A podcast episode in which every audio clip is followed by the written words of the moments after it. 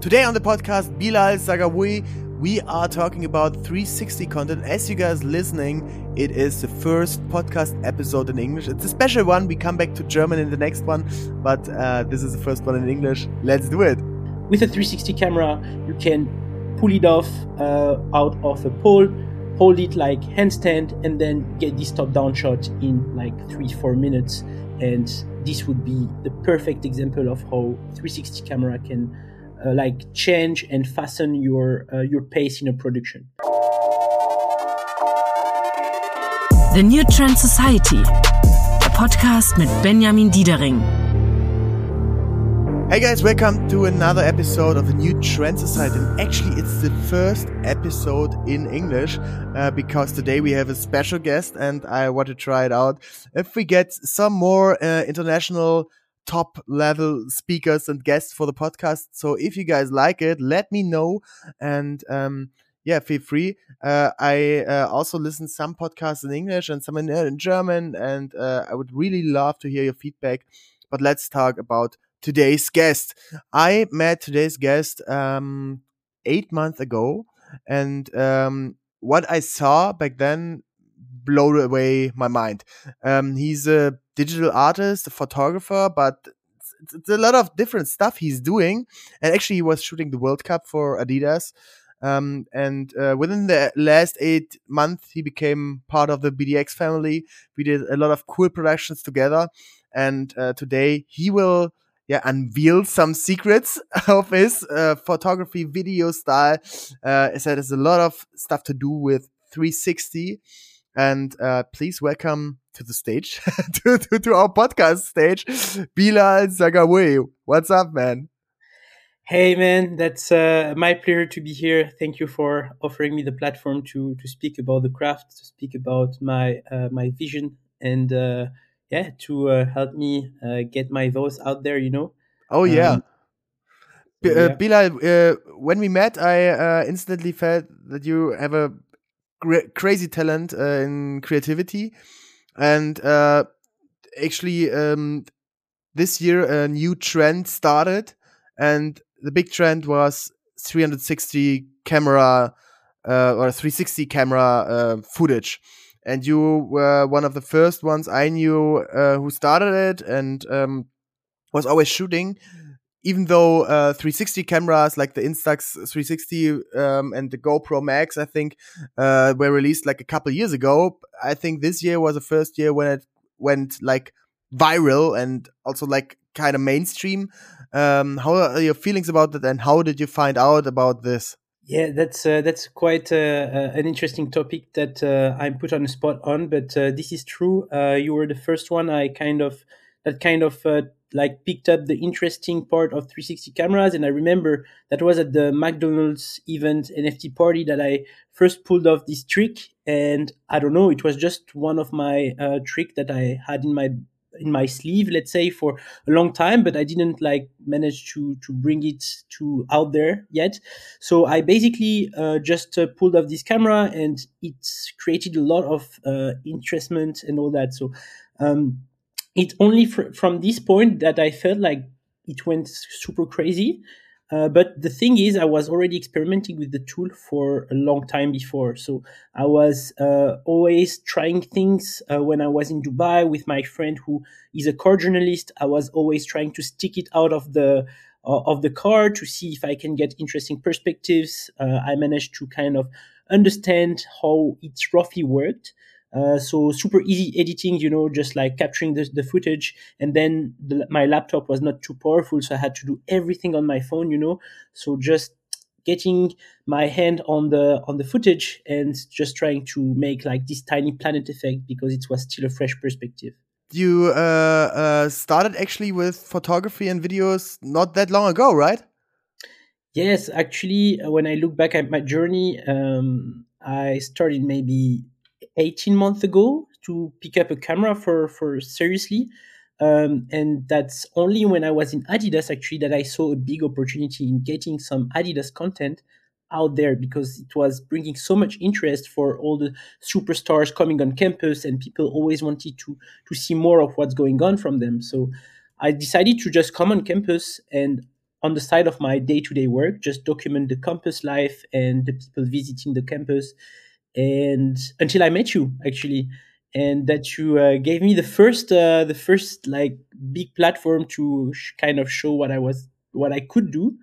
Uh, so I pulled off like I pulled off I think all nighter to to make it happen, but I really wanted to get this out there, and uh, yeah, that's where everything started to to go crazy. Let's say.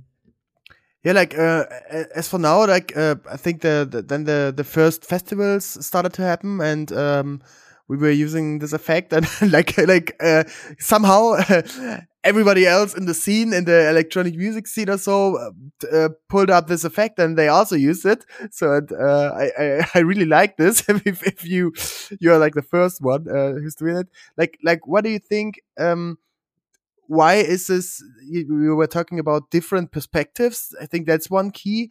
But uh, why is it also so? Um, yeah, like remarkable, and um, why do people like 360 so much? Before answering this question, uh, I'd like to say that it's beca- it became super like mainstream now, but there are still uh, two two category of people who are using 360 cameras.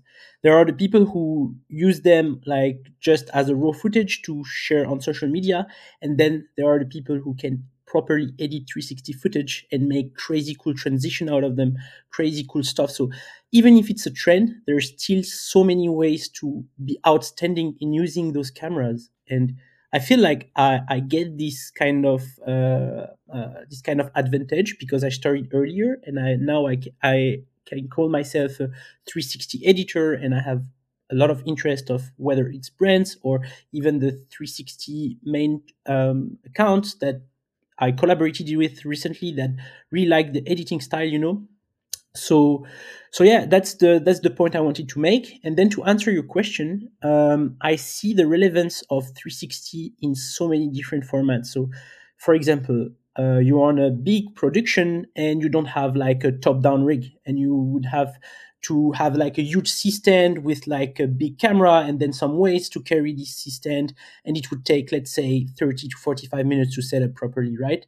With a 360 camera, you can pull it off uh, out of a pole, hold it like handstand, and then get this top down shot in like three, four minutes. And this would be the perfect example of how 360 camera can uh, like change and fasten your uh, your pace in a production. Uh, then second point, you can get impossible shot, literally impossible shots done, whether it's like a car chasing. Uh, so you can chase your own car basically from yourself being in a car. You can pull the camera off the car off a three meter pole and get this crazy perspective, like this GTA style perspective that would require another following car if you were not, uh, if you didn't have this 360 camera. And the quality now is just insane. Like the progress that has been made from the first Insta, uh, I don't even remember the name, but the first Insta 360 um, from GoPro, the Fusion. Oh yeah, yeah, yeah. Like the quality the quality and the editing workflow was terrible. You had to stitch the video manually and all that. Now with insta360 you are literally able to get this amazing crisp footage with their latest rs1 um, uh, like the biggest one that it's unbelievable how compact and how portable it is so i would say these are the two big uh, things i want to, to, to highlight is how convenient and easy it is to to pull up these crazy shots uh, in super efficiently and in a super easy way. Let's say. Yeah, when uh, we talked the other day, you told me uh, uh another important thing, and uh, I find this very interesting. So you said if you use 360 footage in a right way, you don't actually see that it's 360 footage because like a lot of people, as you said, just using the tiny planet footage, uh, the tiny planet effect. Um, for our listeners, it's like the adjusted zoom out and then, uh, as, uh, it's very, uh, yeah, cropped, very, very I don't, I don't know how to, how to describe it. It's, yeah. uh, it's just a very easy way and, and one kind of effect. Um, and you said like you have so many more options, right? Yes, exactly. So uh, that's a really good remark, and uh, that's also something I'm trying to to tell to to my friends. And video content creator people, like 360 content, it's not always smart to use it as as such, like doing this crazy warp effect because it's super overwhelming in the end. And once people now people are used to see this kind of footage, and the interesting part about making a video is to make people asking question about the video.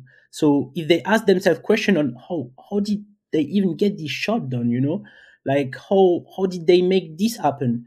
Uh, and if they say, "Oh yeah, it's the 360," that's that it doesn't worth the time to rewatch the video. But if you make it in a way where, whoa, how the how the heck did they get this angle? I need to rewatch it. And the best reward I can get, or the best compliment I can get in my DMs or wherever, is when someone tells me I had to download your video, record my screen, and analyze it frame by frame to understand how you got that shot. and then only I, I managed to understand that it was a 360 video and I still cannot imagine how to make it happen.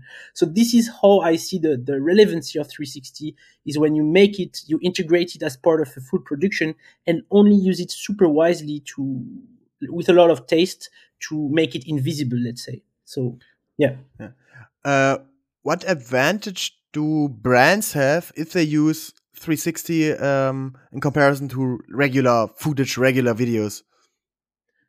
Yeah, that's uh, also a good question. I mean, uh, 360, I don't use it in all my production. It's only when uh, I see an opportunity. So 360 is amazing to show the environment, you know, to show a POV perspective because the pole is invisible when you pull it off. So it can really show someone's perspective and make it look like the like you still have this feeling of getting the camera uh, attached to the person but you don't see the pole so you don't see where it's happening. So if you use it wisely again uh, it can bring this pov perspective and super intimate feeling for the viewer when uh, in a world where brands want to be closer to to their viewer or to their consumer. So if you manage to get this like 360 um, uh, vision into brands work uh, i feel like this is a huge opportunity and it's not so popular yet you know because brands are still having in mind this gopro fish eye warp effect and they didn't met yet some crazy 360 editors that can bring their crazy vision to, to reality in a seamless way let's say. And uh, what about quality. Like a lot of filmmakers, a lot of uh, uh, brand and marketing uh, directors say, like, okay, we need this in 4K and we need this in 6K and we want to shoot it on a big camera like a Red or whatever. Uh, what about the quality at 360 cameras and what the, what's the maximum quality you can get out of it? So actually, um, see like the, the best 360 cameras portable 360 camera they can record in 6k so this is like the consumer average uh, kind of cameras. You get like a full uh, resolution. So it's like a, a flat kind of composition that you can tweak around and there are literally no dead angle and it's 6k but as soon as you start cropping in and like looking for the specific pieces that you want in the video you lose quality of course. So when you kind of direct on or when you plan your shot, you need to take that into consideration that you don't want your subject to be too far from the camera because otherwise the quality will get worse and worse and worse, you know. So it's all about the planning and making sure that you know the tool as uh, and you practice. You know, practicing is key. Practicing a lot. I, I, I, post a lot of story on 360 because it also helps me to to to to to have the workflow always updated. You know, I don't do it like for fun. I don't just play around with my 360 camera and just you know take that uh, take that on content followers and just enjoy. It's literally practice all the time. So as soon as I practice, I get a better um, perspective about how far I can go from the camera, how the quality. And if I don't post this content, I don't see it myself. So I'm not able to judge whether it's good quality or not good quality. And I also see the, the Instagram crop, you know, they like Instagram shatters your content. So posting in my story also helps me to to see oh i cropped this much so now i know that with a brand it would not be the best situation to use this 360 content. Ah, okay okay. You know? yeah this, this, this reminds me like of of, of uh, like my past because like also uh, people were asking me like how did you get so good so fast in photography? As like by now i do it like uh, for 10 years but uh, like a couple years ago, um, I started shooting a lot of free projects or like uh, like unpaid projects just with some models. I asked them out and uh, I asked them on, on Instagram, hey, you want to shoot some stuff, uh, some some street style, some stuff available uh, with available light. We rented a hotel room or we just went to a, a location outside, inside, and uh, back, back then I, I just looked up the folders the other day at uh, Dropbox it were like uh, 30 40 shootings in one year so and i i uh, back then it, i did it just for fun but by now i realized it was the best practice i could do because it was sh uh, shooting content editing also fast because i I hate when I have stuff to edit, so I edit all, all the photos right away on the same evening to uh, provide this to the models. And um, I had cool content to post on my Instagram. I they had cool content to post on their Instagram, and I learned so much about available light. Like where should I position the uh, the person? Where uh, is a good angle where the light, maybe from the from the street lantern, um, falls down? Uh, how can uh, she or her he moves the face that you have a good angle or a good lightning? And, and that was so good. And I think this is one thing a lot of people by nowadays totally forget. Like when I see photographers and videographers on Instagram, they maybe have a cool feed and they can do cool photos, but often it's just like one or two cool photos out of 100. And the key is to provide them right away, to be on point all the time, and to know your tools. And that's what you do, Bilal. Like, uh, if you practice like every day, and I, I I always was wondering why do you do uh, this uh, this much amount of time? Uh, why do you sp spend so much time um, in, in, in editing your Instagram stories? Like it's Instagram story, it's gone within 24 hours. But like uh, this is one thing I, I uh, think that's that's very outstanding. And um, if you're listening here and you're a photo photographer or videographer, um, you should think about it. I think that's that's like one hack to get good in your um, perspective in your in your um, job very fast. Yes, and uh, again, uh, I want to come back on the fact that you've done all these sh- photo shoots and that you were delivering on the day. I think one big learning I had this year is how fast you can deliver pictures. Like this makes such a huge difference with whoever you collaborate with whether it's like a random shoot that you do just for fun with a with a model that you reach out on Instagram, or whether it's like a professional uh, like paid job, people are always amazed if you deliver the pictures on the day. They're like, "Whoa, how the heck did you go through all the shoots we did like so fast?" You know, like they're always amazed, and that's always brings you good words. So word to mouth, if it's the the model the local model you collaborated with or even the brand. I worked with this guy. He delivered all the pictures in like one hour. How is that even possible? All the other photographers uh, we, we worked with, they delivered in two days, three days. And this is where you, you kill the business and where you, you rock it, let's say. So yeah. this is one huge learning I had this year. Yeah, I, I um, in, in, my company I have the uh, or at BDX you know we have the like the mantra if it's theoretically possible you can you should try it practically. I, I know sometimes it's hard when you had a, a, a 10 12 hours shooting day and then you need to edit some stuff. But um maybe can you tell us like one or two of your secrets how you are so fast while editing? Is it uh, is it the the preparation? Is it you don't just don't give a fuck what you what you add on uh, another thing? How do you do it so fast? Like uh, besides being um, being very um, yeah um, active uh, uh, and also like practicing a lot.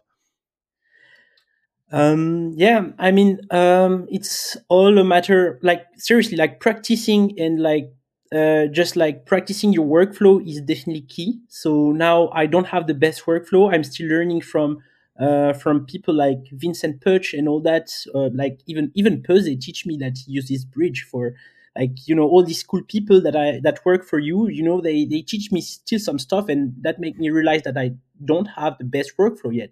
But still, my workflow works for uh, the speed I am working and the pace I, I am working at. So my secret would would be to always back up the data as soon as possible get all the files organized in proper files so i can uh, i can edit uh, the way i want to edit uh, as soon as i uh, get in a quiet space let's say um, and don't let those files sleep on the memory cards or wherever uh, for for even one day because you need to get everything like organized as soon as possible. And once you get these uh, pictures or videos organized in file, you have so much more clarity on all the content you have. And then you can come up and kind of build up this edit, you know. So building up an edit starts right at the backup. So you say, okay, I have 360, I have uh, film photography, I have uh, this kind of burst shots. So my edit will, will, will be this way. So I already start um, having thoughts about the edit when I back up everything. I go to sleep, and in the morning, it's still fresh in my head, and I'm like, okay, I'm gonna kill this thing because I have everything organized. Um, so this is one of the one of the tip I can give. Yeah, we were talking about uh, a, a, lot of speed, and um, what is your prediction like for the uh, next years or next month? Um, some at some point you can't be even faster because like you, you, the fastest thing is like you do a shooting and you uh, airdrop the photos right away. So okay that's the fastest thing that's possible. What is the next thing? If, if, if everybody gets fast and if the speed is like not anymore the usp yes exactly. So uh, one thing about delivering fast is that uh, I want to deliver fast the the easy stuff. So editing photos for me is easy. So I want to make it as fast as possible, so the customer or the model can post right away, um, and at least I have something out there, you know. But then the second point is when it's about my own content, I want to bring more to just posting a random picture. So I recently started to do more crafted carousel. Um, I I follow a lot of uh, really amazing creators. Um, I can send out the, the references, but uh, these people from like his name is Gakuyen. He's like uh, based in Japan, and he he kind of kicked out kicked off these crazy trends about uh, film photography and amazing carousel. So you might think that you will not uh, get followers out of carousel and people only bank on reels and all that because they think it's how they're going to grow on the gram. But if you're a photographer and if you really like the craft you don't want to just put your pictures out there and expect to be famous anymore. But if you get if you spend maybe like 10 hours a full day of editing on crafting the best craziest carousel ever i can tell you the business will come to you because you might not get the followers, but the business will come to you because the brands they want your stuff. They want to be outstanding in how they post and all that. And if they are to spend money on a guy who would work a full day to give them this outstanding vision on their page that is actually being seen by a lot of customers, they don't need to publish a lot of reels to perform. They just want outstanding content. So if you are able to be like this guy, Gakuyen, and also I also Soccer Bible, they do amazing carousel. They always add so these kind of text layers to whatever they're, they're, they're posting, and this brings so much more texture, so much more interestment into whatever they're posting that it's uh, it's outstanding, and that's how you make a difference. Not only looking for reels and views, but also looking for what can you do as a creator and how can you bring your work more interesting than the other page or whoever you so that's that's that's the thing I would say. Perfect. Yeah, we will um, link uh, Gakuyen in the description. Is uh, uh, just to spell it real quick is G A K U Y E N. I think he's from Japan. Yeah, so that's that's that's very very very inspiring. Okay, nice. Bilal, uh, you've been you you've, you've also been shooting the the World Cup recently, right? Yes, yes. I was in Qatar for all the group stage. Yeah. Uh, and uh, yeah, it went it went amazing. And um, what did you learn about content uh, out there? Yes, uh, again, um, my role there, to be more specific, was um, to shoot uh, all the Adidas ambassador, which were mostly the big legends uh, such as uh, Alessandro Del Piero. Uh, I shot with David Villa, Rafinha. Um, I shot with with Fernando Hierro. All these huge legends from Adidas who kind of um, are super established and had crazy brand partnership with the brand and they were all coming to the brand center to visit us and to uh, go through a lot of um, uh, press conferences with a lot of interestment from all the medias who are on site so my biggest learning there is when you're scheduled for 10 minutes with a superstar you never get 10 minutes so that's the thing. I had to share these 10 minutes with the content production team, which was in charge of the TikTok as well. So I was like, oh my God, like I see Alessandro Del Piero coming to me with literally two minutes, 45 seconds left on the, on, on our, on our slot. And I had set up this crazy 360 content concept where I wanted to clone him around the camera like five position and you know this position were kind of tricky to do because i had to send him the ball and you never had it have it right on the on the first try you know? And then you have maybe 50 journalists waiting for their turn with like his uh, manager who's like pressuring you we don't have time for this. We we need to get this done on the first take otherwise we kill this content. And you're like oh my god. So i had to learn how to pull this off in one take, literally one take. I was super glad that I had an assistant on the day. Uh, uh, shout out to Theo. If you see this, this, this podcast, if you listen to it, he was really uh, super helpful in positioning Alessandro. But then I had to send him the ball and I had literally one try to do it and in five different positions. And then I, I managed to make it. And I think it was the, the moment where I felt so proud of spending all these nights on my uh, laptop uh, learning how to do it because it was on this day that I made it right on the first go. And I was super proud of this moment. And other than that, I was pulling off this classic kind of shoots with just like five minute shoot with all this legend, sending everything to the press and the social media team for Adidas for them to do collaborate posts. But I feel like the time with Alessandro where I had to work so fast was a highlight of my trip there. Wow, that's that's impressive. Like like one last thing, and and maybe one one last secret.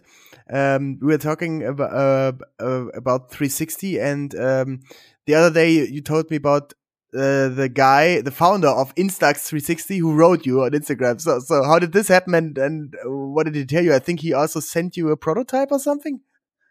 Yeah, uh, actually, that was not the founder, but that's like a, a, a guy managing all the operation of uh, Insta360. Um, I think he saw my content out of the Parookaville festival that I shot for you. Uh, so I don't know. I was in between the, the, the main stage and like the the crazy pub uh, or the crazy uh, uh, attendance. I don't know how many, two hundred thousand people, and I was right in between. And I had my huge pole three meter pole. And on top of this three meter pole, I attached another one and a half meter pole, which was a four and a half meter pole of Insta for Insta360.